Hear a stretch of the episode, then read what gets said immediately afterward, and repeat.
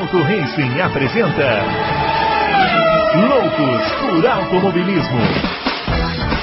Informações, entrevistas, debates, tudo para você ficar por dentro do mundo do esporte a motor. Loucos por Automobilismo está entrando no ar. Muito bem, senhoras e senhores, começando mais um Loucos por Automobilismo, edição número 183 do seu podcast favorito de velocidade. A nossa última edição do ano, a nossa season finale, para quem gosta aí de série, né? Finalizando esse ano de 2021 tão legal aí para o automobilismo. E hoje vamos falar um pouquinho desse ano, né? Vamos fazer uma retrospectiva aí da Fórmula 1 né, o que aconteceu, o que deixou de acontecer, né, o Campeonato Mundial que terminou há uma semana aí com a vitória do Max Verstappen, né, com toda a polêmica que ainda está rolando, mas o Verstappen é o campeão de fato de direito. E vamos falar um pouquinho desse ano, né? Essa briga fantástica entre Verstappen e Hamilton, né? Será que faltou alguma coisa para o Fábio e para o Adalto comentarem? Vamos saber daqui a pouco. Começando por ele, o grande Adalto, já grande aparecendo Brunão. no seu vídeo. Tudo Finalizando, né, Adalto, essa temporada maravilhosa de Fórmula 1, de automobilismo em geral, né? Acho que foi um ano, pelo menos pra gente que trabalha com o automobilismo, foi muito positivo, né? Muito positivo. Muito tempo que não tinha uma, uma temporada tão boa. E a Fórmula Indy também foi legal, a Stock Car também foi legal. O MotoGP eu acompanhei muito pouco, sou obrigado a reconhecer. Devo ter visto umas três ou quatro corridas no máximo. Mas foi muito legal mesmo. É, tava precisando, depois de um 2020 que a gente quase não teve nada, né? E 2021 a gente não sabia o que, que ia acontecer. No fim, no fim foi bom assim, né? É, Que bom, que bom. Muito bem, chamando também o Fábio Campos, já aparecendo por aqui, para fazer também esse encerramento, né? Fábio Campos, você, como é que você chega ao final desse ano? Assim, qual o seu sentimento de encerrar uma temporada como essa de 2021, tão cheia de notícias, né? Eu nem, nem diria de emoções, de notícias. É que o tempo inteiro tem notícia, né? Toda hora tem notícia, até hoje tem notícia, né? Tá acontecendo, vão acontecendo coisas. E aí, Fábio? Ô, Bruno Aleixo, eu estou muito satisfeito que acabou. Para te, falar a verdade, viu? Eu tô, eu tô, eu fico pensando, né? Na, a gente está encerrando um período de 39 corridas em um ano e meio, né? Que é uma coisa muito, muito impressionante, só de Fórmula 1, né? E a gente acha e a gente tolera o super calendário, né? Porque a Fórmula 1, de maneira até genial, dá conta, né? A Fórmula 1 fez esse ano uma coisa que há muitos anos era impensável, né? Fazer México, Brasil e Catar na sequência, né? Com todos os seus problemas logísticos.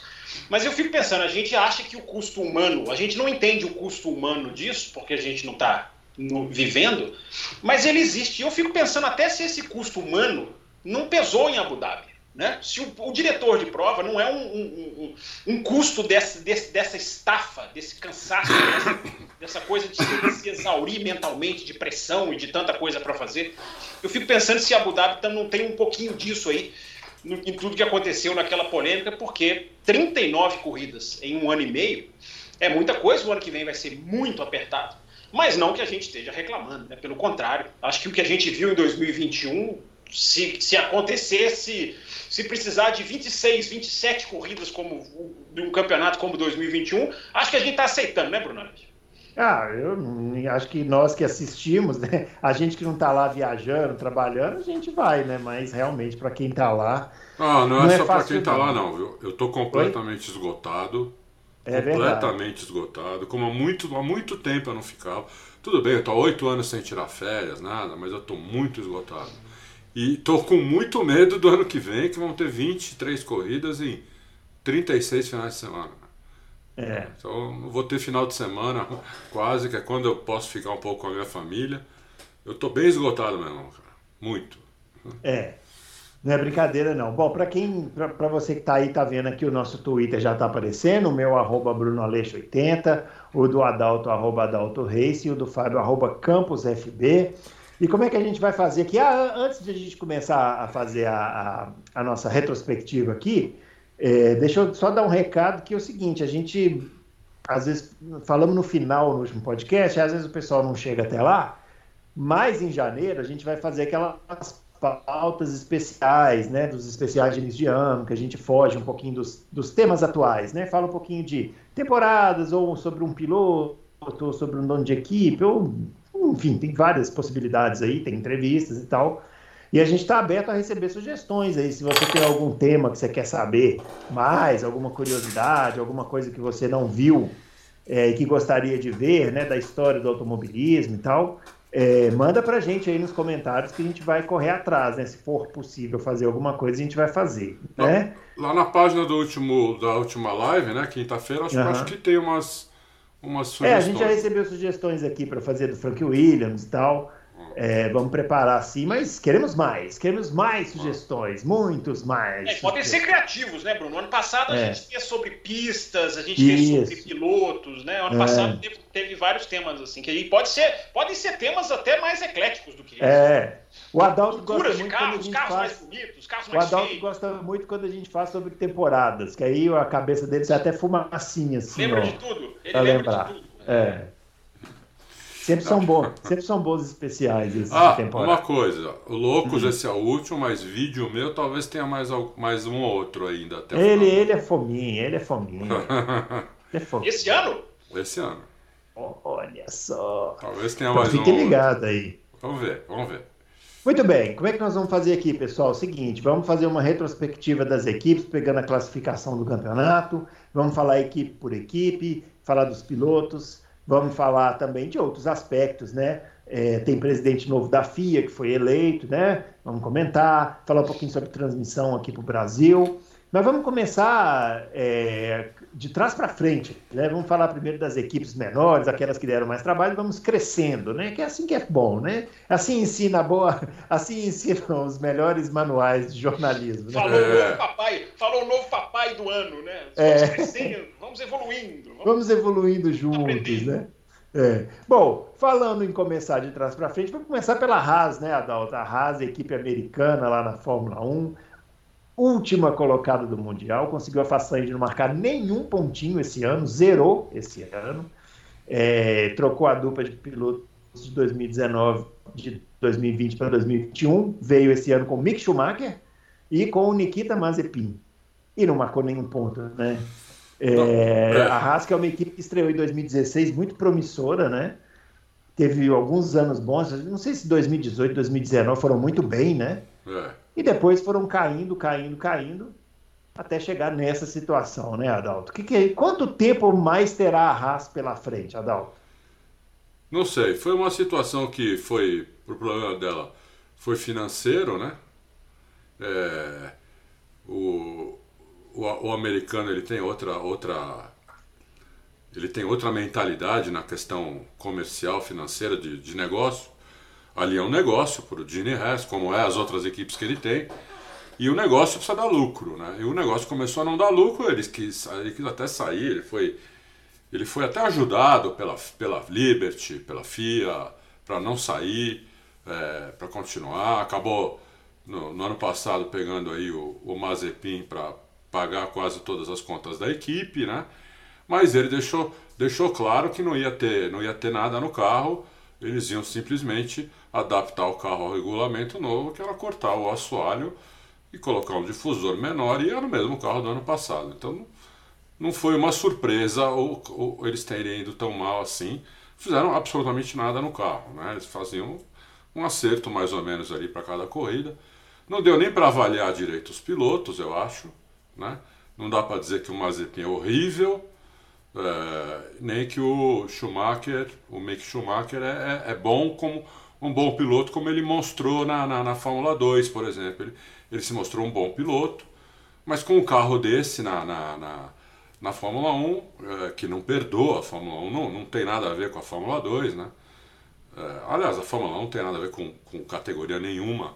E, e realmente não deu para fazer absolutamente nada. E vamos ver se o ano que vem, eles falaram que iam colocar o dinheiro no carro do ano que vem. Então vamos ver se no ano que vem eles eles saem dessa situação. Eu não acho que eles vão é, disputar lá no meio do pelotão, mas pelo menos eles saem dessa situação, conseguem marcar pontos, conseguem uma corrida ou outra é, chegar em, em décimo, décimo segundo, né? chegar num, num, num Q2 às vezes, quem sabe uma vez ou outra num Q3, aí já melhora bastante. E, mas do jeito que está, se for assim no ano que vem, é, nove equipes em 2023, a não ser que entre alguém no lugar deles. E aí, Fábio, a Haas e a sua dupla de pilotos estreantes? É, eu acho que a gente viu uma equipe que, assim, já que você falou que nós vamos de trás para frente, né, essa frase Isso. que eu vou falar aqui serve para as primeiras seis, sete equipes, né?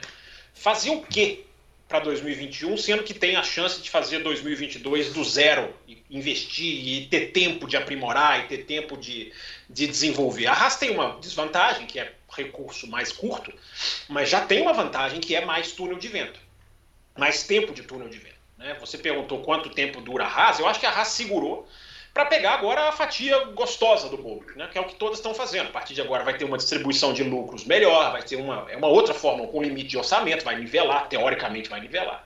Então os caras fizeram um ano, isso é esquisito, né, cara? Você, na principal categoria do planeta, você fazer um ano, um ano sabático. A Haas teve um ano sabático né? Porque entregou completamente, cara, corta o assoalho, faz o que o regulamento exige e vão treinar os pilotos. Eu acho que os pilotos foram, eu acho que os pilotos foram treinados. Eu acho que inclusive no começo do ano se desentenderam, o que é bom para o desenvolvimento dos dois. A Haas fez muito bem de não vir, não vir com o jogo de equipe. E o Gunter, Gunter Steiner falou certo: vou fazer jogo de equipe, os caras estão brigando praticamente só entre eles. Né? Deixa, deixa os caras. Não é deixa bater, mas é não, não desincentive a briga. E eu acho que isso aí os caras ali se pegaram em algumas curvas, se pegaram em algumas corridas. Acho que aprenderam um pouquinho que Fórmula 1 não é fácil, nenhum dos dois, né? Nenhum dos dois é, teve vida fácil. Então foi um ano de, é esquisito, né, Bruno? Você pegar uma equipe e falar, essa equipe teve um ano sabático. E foi o que a, foi o que a Haas fez. Para agora, vamos ver o que, que vai colher em 2022. Depois da Brown, Bruno, eu não duvido de nada. Os caras podem fazer é, um carrasco. Não, é. aposta, não apostaria nisso porque os recursos é. não, são, não são dos maiores. Mas, regulamento, a gente nunca viveu uma folha de papel em branco desse tamanho é a maior folha de papel em branco da Fórmula 1. A gente não tem noção do que vai acontecer. Mas eu acho que eles podem melhorar, podem, podem, podem fazer, podem tentar fazer alguma coisa numa parceria com a Ferrari que vai cada vez mais ficando mais estreita também, né? Cada vez mais um ajudando o outro. Talvez eles Verdade. sejam os dois únicos pilotos que não vão achar o carro do ano que vem pior que o desse. é, pode ser. É. Eu gostei do Mick Schumacher? Eu achei que ele, é, algumas corridas foi bem, a Hungria, né? É, mostrou ali, brigou com o pessoal, depois daquela confusão na largada, né? E, e, ele foi muito mais rápido do que o Mazepin, né? Muito mais rápido. Assim, em algumas corridas chegou a quase dar uma volta no, no não, é, teve corrida que ele botou um segundo, né, no qualifying, muita é. coisa. Né? O Mazepin reclamou de um chassi pesado, que depois mudou, e aí depois quando quebrou na, na, na no Qatar, voltou pro pesado. Ele reclamou de chassi, mas enfim, eu acho que o Mick Schumacher é. mostrou, mostrou uma superioridade incontestável. Né? É. Muito bem. O, vamos falar agora da Alfa Romeo. A Alfa Romeo penúltima colocada no, no campeonato com 13 pontos e a sua dupla de pilotos uh, peculiar, assim, né? Com Kimi Raikkonen, já acima dos 40 anos, fazendo sua última temporada, e o Giovinazzi, né? Que é o Giovinazzi era aquele piloto que todo mundo esperava, né? Que vinha, que seria o futuro aí da Ferrari e tal, mas nunca conseguiu mostrar muita coisa, apesar de que esse ano é, também não foi horrível, né? Assim, deu, deu para salvar alguma coisinha ali. Eu até acho que poderia manter o Giovinazzi, porém a grana do piloto chinês lá falou mais alto para Alfa Romeo, né? E aí, Fábio? Opa, eu primeiro? Vamos lá. Vamos, é... vamos, vamos, fazer esse revezamento, dinamismo. Vamos alternar, vamos alternar. Vamos dinamismo. É. Falamos de duas, de uma dupla chegando e agora falamos de uma dupla saindo, né? Saindo, é. Porque os dois estão, os dois estão fora. Eu acho, eu concordo com você. Eu acho que o Giovinazzi evoluiu, cara, evoluiu bastante. Uhum. Mas é aquilo que eu falo do Stroll. Cara. Só evoluir para mim não basta. O cara teve três anos de Fórmula 1, enfim, não é um coitado, não é um cara injustiçado, enfim, evoluiu claramente, fez bons qualifies, principalmente nessa metade final do ano. É, mas teve a chance dele, como você falou, nunca brilhou. O Raikkonen, o Raikkonen é um Raikkonen, cara, é difícil de analisar o Raikkonen, né? Porque ele, ele é capaz de fazer umas boas corridas, foi capaz de fazer umas batidas, uns acidentes bem esquisitos, né? Umas batidas bem, é. bem controversas. E a Alfa Romeo é outra equipe que declaradamente, né, Bruno, não desenvolveu nada. O Fred Vasseur, eu vi uma entrevista dele, ele falou assim, cara, nós não colocamos nenhuma peça no carro. Nós fizemos, ao contrário da Haas, nós fizemos um carro para 2021. Nós fizemos um carro, mas nós não colocamos nenhuma peça nele. Por quê? É mais um caso de que para que você vai ficar investindo em 2021? Para passar de oitavo para sétimo? é, joga tudo em 2022. Eu acho que a Alfa Romeo. Só que a Alfa Romeo tem uma pressão interna muito grande. É diferente da raça. A Alfa Romeo tem ali um investidor é, sueco que ele não tem tanta paciência assim. A renovação Sauber Alfa Romeo veio com uma condição no anúncio. É, uma, é escrito bem explícito, né? Condição de evolução a cada ano, condição de melhor a cada ano, que eu não sei se vão cumprir. Então existe uma pressão por resultado na Alfa Romeo bem grande que aí a gente vai assistir a partir de 2022, quando vai chegar o Bottas, né? Vai ser muito interessante ver o Bottas na Alfa Romeo, né? Porque, como é que vai ser o carro, como é que vai ser o Bottas, enfim. Mas eu acho que foi é mais uma que meio que cumpriu tabela nesse ano e caiu, né? Perdeu para o Williams uma posição que, do ano passado para esse. Uhum. E aí, Adalto? Eu achei que decepcionou bastante a Alfa Romeo. É, os dois pilotos também. O, o, o Giovinazzi concordo que melhorou no final do, no segundo semestre, mas muito ruim perder da Williams, que há um tempão era a última aí, penúltima do grid, perdeu por 10 pontos, inclusive. É, foi bem ruim mesmo, e não esperava que fosse tão ruim assim.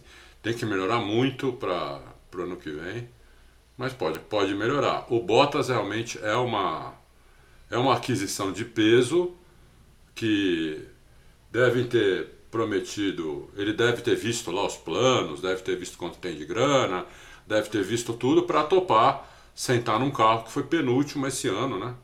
É, da Fórmula 1. Pode se, pode -se dizer até que ele foi o último, porque a Rez não era nem o Fórmula 1 esse ano. Então, é, é verdade. ele sentar lá deve ter, deve, ter, deve ter pensado um pouco, porque de, de dinheiro ele não precisa mais também. É um cara que né, já, já, já tem dinheiro para e acho que ele não ia é, para um, um, carro para andar lá em antepenúltimo. Acho que deve melhorar. Espero que melhore. É. Ele teve escolha? Palavrinha sobre... Não teve muita escolha, não, né? É, a escolha não é, é, é, é, não, é, mudar de categoria, se aposentar, esperar um ano para ver se aparece em outro lugar, entendeu? Eu acho que o cara, o cara não precisa sentar na cadeira elétrica ali só para continuar, entendeu? É. Ah, tem muita o... gente que senta, hein? É. O palavrinho sobre o Kimi Raikkonen, né? Campeão de Fórmula 1 em 2007, piloto com várias vitórias, se aposentou esse ano, né? Encerrando a sua vitoriosa carreira, né, Adalto? Hum. É, o Fábio falou aí sobre alguns acidentes que o Kimi se envolveu. Realmente, é, eu acho que o Kimi alongou um pouco além do que deveria a carreira dele, né? Eu, eu se fosse ele, é que a gente não, a gente não é os caras, né? E é. além do que estão pagando, né? O cara vai fazer o quê? Vai falar, não, não quero salário é. milionário. Que você tocou no ponto aí, você tocou é. no ponto aí, entendeu? Ele só ficou porque o nego, nego contratava ele pagava. É, pagou, é, mas assim, então... ele esse ano bateu porque estava é. olhando o painelzinho lá para poder. Né, bateu no Giovinazzi, né, é. em Portugal bateu na entrada do box na Bélgica. Acidentes que não combinam muito com um piloto dessa estilo. Né? Não, não. O... Ó, o Michael Masi está ligando Ele não vez. para de ligar. Dessa vez ele está bravo. Dessa vez ele, tá ele não para. para de ligar, Michael. Agora, é- agora é para xingar. Eu vou, colocar, é. eu vou colocar o número dele naquele spam, sabe? É, põe naquele aplicativo que bloqueia é, os, é. números. Aí ele vai parar de ligar. É... Nós estávamos falando agora do Kimi, Kimi Raikkonen. Raikkonen. O Kimi Raikkonen, eu gostei muito do Kimi Raikkonen no começo da carreira dele. É, até ele até 2000 e até a massa até 2008, né? É, eu acho que ele foi um piloto até 2008. Em 2009 ele já não foi o mesmo piloto. Foi quando o Massa teve o acidente, foi 2009, né? Isso. Ele já não era o mesmo piloto. Aí ele ficou fora, ele voltou, aí teve um, um brilhareco ali do, uma, de meia dúzia de corridas na Lotus. Lotus né? Então, achei que foi um brilhareco, um brilhareco e nunca mais. Depois ele foi para Ferrari, não fez mais nada, nunca mais fez nada. Né? Então, eu acho que. Mas como pagavam bem milhões de dólares, o cara falou: os caras estão me pagando para eu guiar a Fórmula 1, eu vou ficando, entendeu? Agora, como piloto, para mim, ele acabou ali em 2008. Eu uhum. prefiro ficar com aquele Raikkonen de 2002, né? Que ele entrou. Foi 2002? 2001. 2001. Até 2008, até 2007, quando ele foi campeão. 2008 também ele guiou bem. Depois eu não, não vi mais nada no Raikkonen. Um piloto como um zaço, assim, que tomou, tomou, tomava cacete do Vettel quando o Vettel já estava numa descendência ferrada.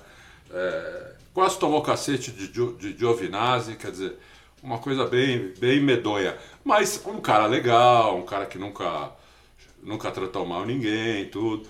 Eu não, eu, não, eu não tenho toda aquela admiração que a grande parte da torcida tem por ele, mas eu tenho muito respeito, porque ninguém, ele bateu recorde e tudo, né? Então ninguém é, fica tanto tempo na Fórmula 1 é, e ganhando, recebendo, né? Recebendo, o Kimi Raikkonen nunca levou dinheiro para ninguém, ao contrário, sempre recebeu. Então tem que, ter, tem que ter esse respeito por ele. E eu tenho. É. Ô Fábio, você consideraria o Kimi Raikkonen pelo início de carreira dele, com o que tudo que aconteceu, tudo como se desenvolveu a carreira dele, seria uma decepção?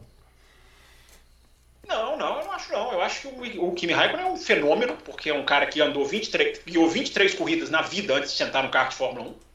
Né? A gente não pode esquecer disso. E sentou e sentou com muita firmeza né? naquela Sauber de 2001.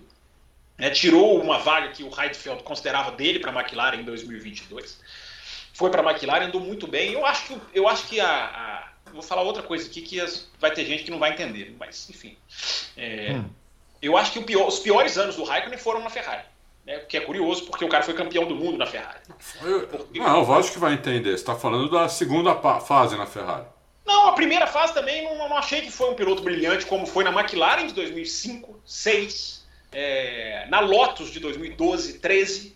Né? Eu acho que nessas equipes ele brilhou muito mais do que na Ferrari. Só que ele foi campeão do mundo, por isso que eu acho que muita gente não vai entender, porque ele foi campeão do mundo na Ferrari. É, mas eu acho que o brilho mesmo, aquele Raikkonen impressionante de 2002, 2003, 2003 ele já foi muito bem. É, 2005 voou, 2006 era um cara rapidíssimo.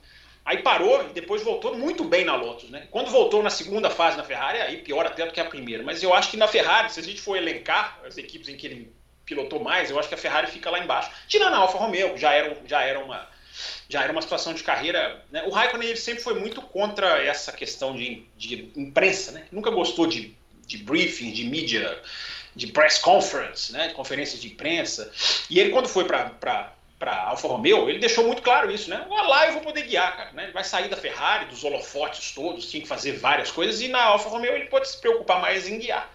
Né? Fez ali um final de carreira. Eu não acho que foi uma decepção, não, Bruno. Eu acho que é um piloto com defeitos, qualidades e defeitos, rapidíssimo, piloto muito irregular, se não dentro de uma temporada, de uma temporada para outra. Mas eu acho que é um campeão do mundo digno. É um piloto que te, te, teve braço realmente para colocar um título na prateleira. Embora num ano esquisito, num final de temporada esquisito, que foi 2007, mas enfim, nós estamos em dois, quem disse que do, quem em 2021 pode falar de outros anos esquisitos, final de temporada esquisito, né? É verdade. Muito bem. Falar da Williams agora, né? Williams a oitava colocada no Mundial. Williams começou o ano é, na expectativa de que seria a pior equipe, ainda sob a gestão da família Williams, ou não? Foi, foi esse ano? Eu já me perdi. Foi esse ano que foi vendido? Foi, não, né? foi 2020. 2020. 2020. Então já começou esse ano. Então esse ano foi o primeiro ano sob a gestão lá da, da empresa lá. Foi? Just Capito. Isso, é Dorilton, né? Que chama é o Dorilton, lá. É, Dorilton, é. Dorilton é aquele, parece aquele remédio que a gente toma quando tá com dor de cabeça.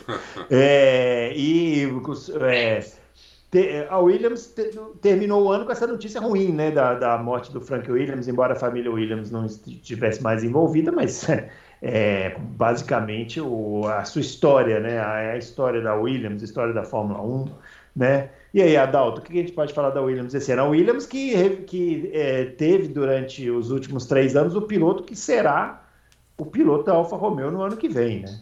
É. Da Mercedes. Da Mercedes, desculpa. Da Mercedes. É. Então, é, melhoraram bem, né? Melhoraram bem, não tem dúvida. É... E não melhoraram mais porque quando anunciaram já o, o Russell para Mercedes no ano que vem, você pode ver que ele, ele caiu lá, né? Ele já desbaratinou um pouco, já, já, já tirou aquele sangue nos olhos que ele tinha lá. Também já deram um pouco mais de atenção para o outro que ia ficar, que é normal, que acontece em todas as equipes. Então é, ela, ela, ela deu uma. Ela podia ter ido melhor até. Mas eu gostei. É, achei que a empresa que comprou está começando certo. Vamos ver se vai melhorar. Espero que eles melhorem mais para o ano que vem. Eles têm estrutura, uma equipe muito estruturada, tem, tem, uma, tem fábricas, tem equipamento, tem gente muito especializada. A Williams tem estrutura, ela precisa só de dinheiro e piloto, né? É, uhum. Vai ter uma dupla de pilotos que eu acho ruim, né? Talvez a pior dupla do, do, do, ano que vem vai ser a da Williams, na minha, na minha opinião. Né? Pode não ser na de outros, mas na minha opinião é a pior dupla de pilotos. Mas é, vamos ver também, o carro também, se não for um, um carro avião, também não precisa de piloto avião, né? Um carro médio, você, um piloto com um piloto de médio para bom, já, já tá bom. Acho que é, é isso, isso da Williams. E aí, Fábio? Bom, Bruno, eu tenho a sensação de que a Williams aguarda ansiosamente a chegada da Volkswagen para começar a dar passos maiores, mais ambiciosos. É uma sensação que eu tenho. A Williams tem muita gente da Volkswagen dentro dela, né? O capítulo é um, é, tem mais gente contratada lá. Aquele FX Demasion, que é o nome dele em francês, é, tem nome de vilão, né? É, uhum. E ele, eles são, os caras são bem conhecidos da Volkswagen. Eu acho que a Williams pode ter essa carta na manga como a Red Bull e a McLaren. Eu acho que são essas três equipes mais ansiosas para a chegada da Volkswagen. Mas como o assunto é 2021, né? 22. É... Ah, é 21, é. 21, é. Ah, pega o cara desatento, tá vendo? É... Eu acho que eu não vejo, eu não vi tanta melhor assim da Williams. A Williams teve um período ali no meio do ano que foi um período mais, digamos assim, frutífero. Né? A gente não pode esquecer que tem muitos pontos vindos de Spa, que jamais deveriam ter vindo mas ela não está nessa colocação por causa de Spa, mesmo se você tirar Spa. Eu não estou com os pontos abertos aqui, acho que o Bruno está. Mas mesmo, mesmo se você tirar Spa, porque Spa foi metade dos pontos, enfim, eles ganhariam da, da, da, da Alfa Romeo, que era a briga direta deles. São 10 pontos de diferença. Quantos pontos deram em Spa? 10 pontos. É, então ficaria empatado. Né? É. É, não, não, mas o Latifi, o, o Latifi, o Latifi, acho que ele não pontuou em Spa. Se o Russell chegou em segundo, ele recebeu 9 porque é a metade. Então eu acho que não faz a diferença. Mas eu posso. Não, então não. Aí ficaria um ponto à frente. Ficaria um ponto à frente. É. é. Só que isso influencia porque a Williams deu uma. A Williams, a Williams fez uma, uma, uma, uma, O que não tira só, só, só o que não tira o brilhantismo da classificação, né, do Russell em Spa. Nossa senhora. Sim, absolutamente. Ele não foi pole por isso aqui. É, uhum. é. É, não, a classificação de. Você está falando de Spa ou você está falando do ano inteiro? Spa, porque... Spa. Não, não mas pode foi... ser o ano inteiro, mas. É, ele foi muito bem o ano inteiro. Não, e a de Spa foi sensacional. Aliás, ele fez várias classificações sensacionais. É. A gente já falou isso aqui no Loucos, né? Assim, ele vai dar muito trabalho para o Hamilton no sábado, né? E aí, como que o sábado pode inverter para o domingo, pode ser um problema. Porque eu acho que hoje se você analisar, cara, o Hamilton hoje não faz tanta pole como fazia, evidentemente, tem mais concorrência. O Verstappen foi rapidíssimo em classificação. Enfim, lá na frente a gente fala sobre isso. Mas talvez a forma, forma do Russell em qualifying esteja até um, acima do Hamilton. Quem sabe mesmo em carro igual, e mesmo em carros iguais. Agora, o, o, o Russell, não se esqueça, ele sentou na, na, na, Mercedes naquela corrida substituindo e ficou 26 milésimos do Bottas no qualifying, que é uma uma coisa muito, muito, já também muito impressionante. É uma característica do cara, né? O cara é muito forte nessa, nessa parte. E a Williams, só para finalizar, Bruno, a Williams passou a fazer acertos de corrida extremos. Eles, eles passaram no final do ano, como ele já tinha uma margem muito grande para a Alfa Romeo, que até foi, foi diminuída um pouquinho no final, mas eles, eles falaram abertamente: nós vamos tentar acerto extremo, o que é correto. Porque quando você tem uma vantagem para o seu concorrente atrás, você pode tentar ousar ganhar uma coisa mais forte lá na frente. Então, acho que ali o final de temporada já foi bem desenhado por isso. Mas eu acho que a Williams tem que voltar para o ponto em que ela é, né, Bruno? A Williams em oitavo, nono, décimo, para mim é, é, a mesma coisa. Eu acho que a Williams é a Williams, né? Com a morte do Franco Williams, a gente foi lembrado disso, né? A Williams é uma equipe grande, a Williams tem que brigar lá na frente e, e a Williams tem que pensar grande. Agora a Williams está contratando gente boa, está contratando pessoas experientes, está contratando gente da Volkswagen. É melhor do que nada, melhor do que filha do dono. É, então, eu acho que a Williams pode ter um futuro, pode ter um futuro bom, pode ter um futuro bom. É, mas esse, esse século a Williams não foi equipe grande nunca, né? Nunca. Faz. É grande em termos de resultado, né? Você tá é, falando. Faz mais é. de 20, faz 25 anos que eles deixaram de. Quase é, Williams, é, 2014, né? 2014 eles tiveram um ano bom, né? Tiveram um ano bom, é. É verdade. É. 2003, foram até lá no final também. É, é sim. Não, ali, mas ali o Adalto voltou, né, nesse 2000 É. 2003, 2001, 2 e 3, né? Foram, foram, foram bons, foram é. bons. Ainda disputou. Muito bem.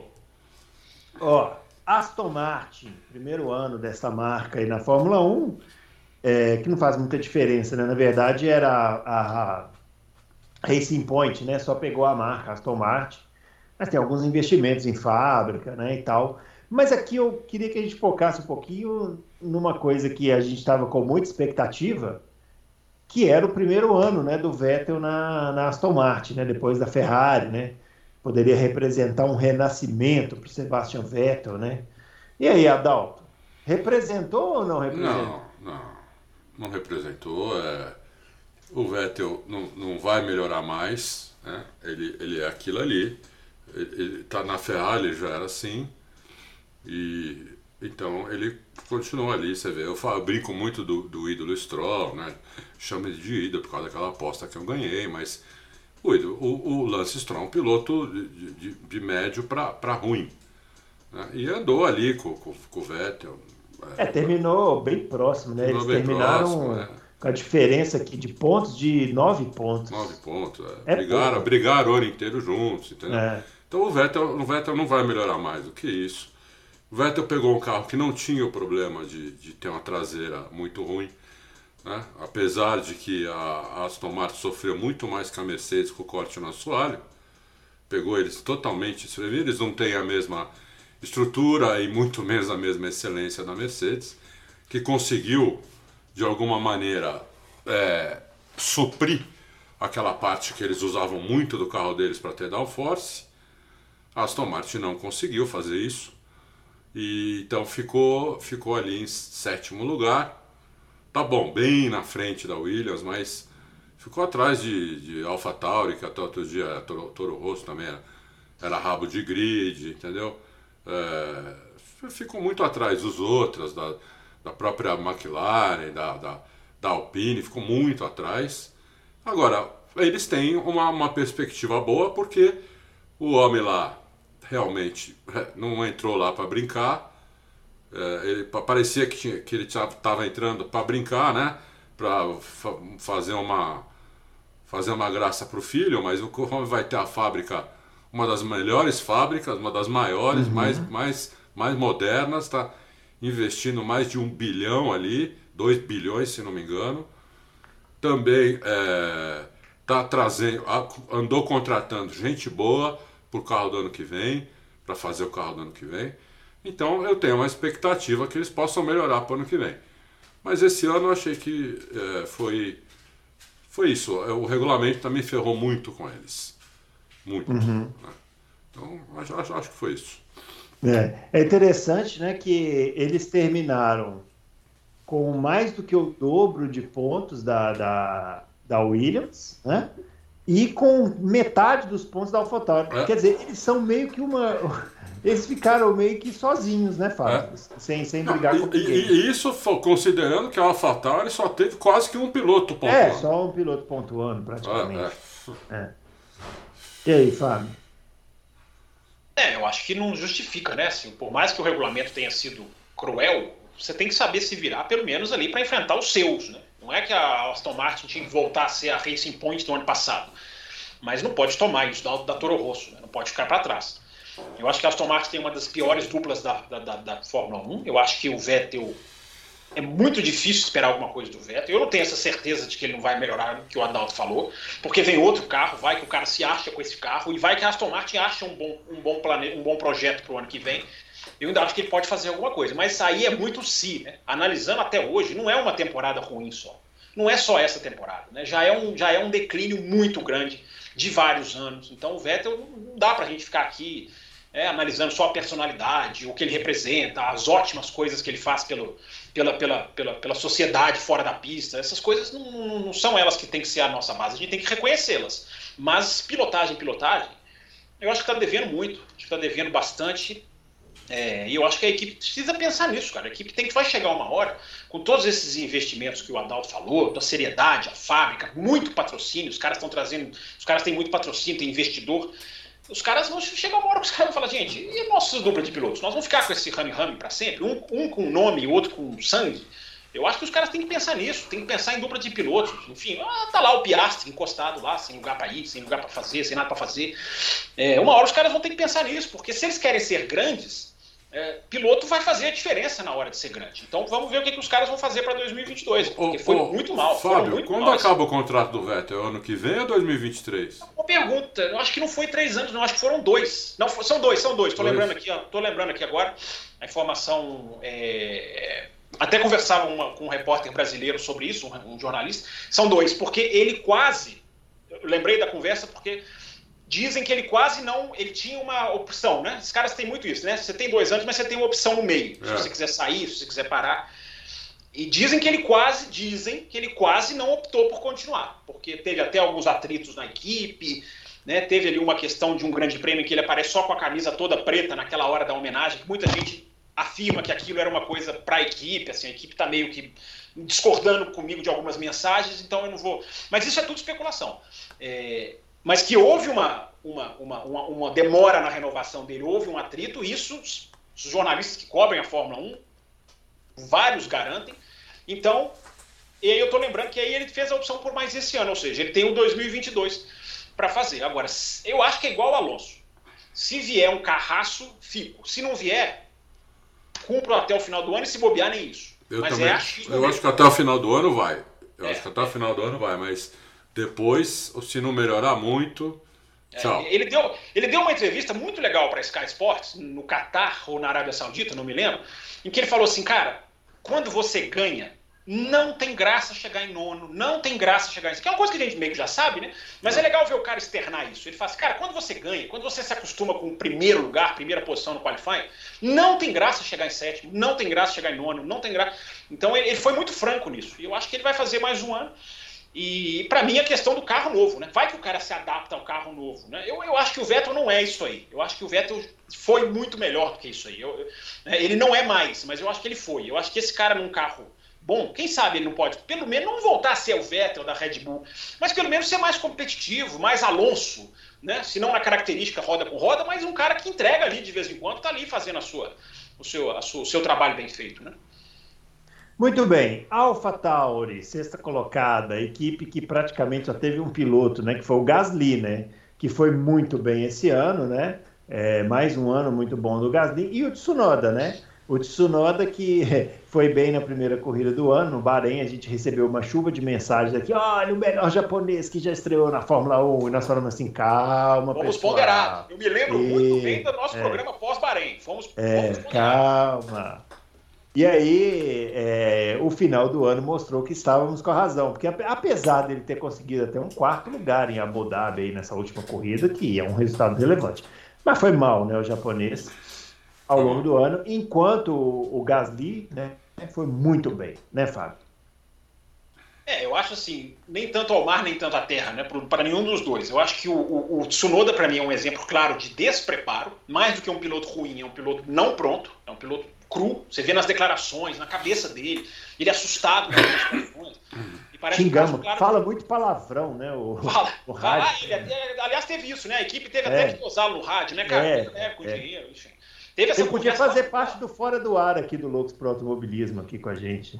É. Mas teve essa conversa com ele lá no, no, no, nos meados de Imola, uhum. Portugal. Naquela época, mais ou menos, teve isso lá, pra, da equipe falar com ele, né? O Franz Tost trouxe ele para Itália, falou, cara, você vai morar aqui perto pra gente conversar mais, pra gente estar mais ligado na fábrica. Enfim, tudo coisa muito iniciante, né, cara? Tudo coisa que o cara que não estava preparado.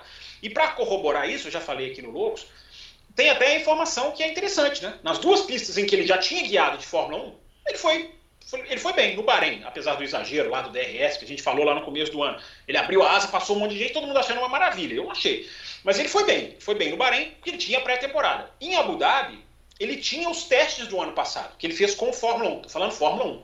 Uhum. É, então, isso, isso são, dois, são dois indícios que podem ser positivos para ele. Né? Quem sabe o ano que vem com mais experiência ele vem bem. Agora foi, foi forçado, né? Foi forçado. Se a AlphaTauri tivesse o Kvyat, que é um cara que poucos pontos, nem fazia tantos pontos assim, mas era um cara mais próximo do Gasly, a AlphaTauri poderia ter, ter derrotado a Alpine, ter tá aí uma, uma colocação acima, enfim, tá com mais dinheiro aí para gastar. Agora, o Gasly também, eu acho assim, foi, o Gasly foi muito bem, o Gasly realmente é um outro piloto na AlphaTauri, mas ele também, assim, as pessoas têm a imagem, foi bem, parece que não teve nenhum defeito. Foi um cara muito irregular, muito irregular em corrida. Foi rapidíssimo em qualifying, Mas em corrida ele teve muita irregularidade. Teve corrida que ele desaparecia, né? teve duas corridas que ele bateu na traseira do Ricardo, na largada, que é uma coisa do piloto. Então, assim, Gasly foi muito bem, não, não questiono isso, mas a, ainda com alguns traços de irregularidade. Mas que ele é muito mais rápido hoje do que ele era alguns anos atrás, não há a menor dúvida. Não há a menor dúvida. E aí, Sobre o Tsunoda eu concordo com o Fábio. Sobre o Gasly não, eu acho que o Gasly foi muito bem. Um, um dos melhores pilotos do ano, está na minha lista dos 10 melhores. No nosso Power Ranking não, vai, vai sair junto, né? Arábia Saudita e, e Abu Dhabi, eu não sei onde ele vai estar, tá, mas até a última corrida ele estava bem também. Até a, antes da Arábia Saudita foi Qatar, né? Foi. É, sim, Qatar. É, tava bem. Então eu, eu, eu acho que o Gasly era um, era um, piloto, é um piloto hoje que mere, já merecia um carro melhor, né? já merecia um carro para disputar é, como o melhor do resto, entendeu? Um carro. Ou, ou até um segundo piloto, eu acho ele um piloto me, muito melhor que o Pérez. O Pérez, para mim, é uma decepção completa. E, e, a, e a equipe melhorou também, né? Não pode, não pode se não pode se dizer que não. É, ainda tem problemas na corrida, o carro ainda não é um bom, um bom carro de corrida como é de classificação. Né? Na classificação é sempre mais fácil você fazer uma volta rápida do que você manter isso na corrida. Ah, não só para o carro, como para o piloto também. Né? Isso, isso tem, tem a ver com o piloto. Né? É, mas o Gasly conseguiu, em muitas coisas, na maioria das corridas, manter uma, uma, uma boa regularidade e então é isso. É, não, não vejo assim melhorando muito a AlphaTauri para o ano que vem. Não vejo melhorando. Eu acho que ela já chegou numa posição que eu não sei se ela tinha chegado alguma vez antes, sexto lugar. Não lembro de ter chegado como Toro Rosso um em ano, sexto. Toro Rosso, teve um ano que eles foram até melhores que a Red Bull, né? Que foi aquele ano de 2008 lá com, com a decisão aqui no Brasil, mas isso há muitos anos. É, é. Então, é, não vejo a equipe melhorando muito, né? Por isso que eu acho que o Gasly merecia um carro melhor. Mas eu, eu gostei de ver, e para mim a, a, a, uma, a melhor coisa da AlphaTauri foi o, foi o Pierre Gasly mesmo. Um cara que eu nunca também pus muita fé, mas que esse uhum. ano, para mim, ele foi muito bem, muito bem. Não, a melhor coisa da AlphaTauri foi a roda branca. Roda branca. também, a, a roda branca é bem certeza, legal. É, com certeza é o destaque do ano, né? AlphaTauri ele deveria ter tido um desempenho melhor. Você vê que o carro é tão ruim que não aproveitou o ganho de velocidade que um carro de corrida tem com roda branca. Isso é comprovado cientificamente. Depois vocês pesquisem. Bom, vamos passar para frente aqui e falar da Alpine, né? A Alpine, a Alpine é uma equipe meio assim, né? É legal e tal, né? mas também não dá mais. Né? Assim, é aquela equipe nhé. Você olha e fala assim, ah. né, Adalto? Você, você olha para a Alpine e fala assim, ah. É, é é, tá vendo? É, a equipe é, é isso. É, é, é, é. É, da, é, da, é, da, é Renault, né? É uma, Combina é uma... a AlphaTauri, a Alpine é a equipe do meio do, da classificação aqui. Eles estão é. em quinto. Combina com essa classificação Combina, aqui. Combina, né? é. Não, é uma grande nada equipe, demais. Mas é uma porcaria. Né? Isso. É. Deram aquele, aquela, aquela bomba de trazer o, trazer o Alonso de volta. É. Né? Que, que foi bacana. Mas o Alonso viu que o buraco é embaixo, ele mesmo reconheceu isso agora no final. Uhum. Falou que não, não, foi, não foi o que ele esperava, que ele está muito esperançoso para o ano que vem, né? É, para ele, ele conseguir ser melhor do que ele foi esse ano. E aí, mas o carro também nada demais, um, um carro até meio feião. É, a Alpine é uma empresa, é, uma empresa que é da Renault, uma empresa meio estatal, né, na França. Né? Uhum. Então é, já tem as coisas meio que garantidas, não precisa ir atrás, né? como, como a maioria aí precisa, é, para conseguir patrocinador, para conseguir dinheiro. Né? Então, é, imagina, se a, se a Alpine fosse uma, uma, uma equipe independente, como é que eles iam pagar o Alonso? Nunca, entendeu? Não, não, não, tinha nenhuma, nenhuma chance de pagar o Alonso. E foi isso que você falou, Fábio. Eu achei assim não, não fez nada, ganhou uma corrida na sorte, né? Ali com, com, com o Ocon, é, que conseguiu uma, aquela corrida, até o, o Vettel chegou em segundo, né? Foi, foi Sim, isso? chegou em segundo. Então, Então, que foi. Te, foi desclassificado, teve... né? Depois, né? É, teve, depois foi desclassificado até. É, mas coitado, não, eu não nem, nem lembro o que ele fez, mas eu acho que ele não fez nada de, de não, de foi propósito. um combustível lá. É né? negócio de combustível, é. é. Então, quer dizer. É... Mas foi isso. A única vez que ela apareceu foi no strike lá do Bottas, que bateu numa McLaren, que foi fazendo um efeito dominó ali, acabou caindo no colo. E foi mesmo com essa vitória, eles né, ficaram poucos pontos na frente da AlphaTauri. Só pontuou com um piloto. Né? Se não fosse a, essa vitória, era, era, eles iam ficar atrás da AlphaTauri. É. Né? Porque a diferença é são né, 13 pontos, é isso? É, pouquinho. É pouca pontos, diferença, é. entendeu?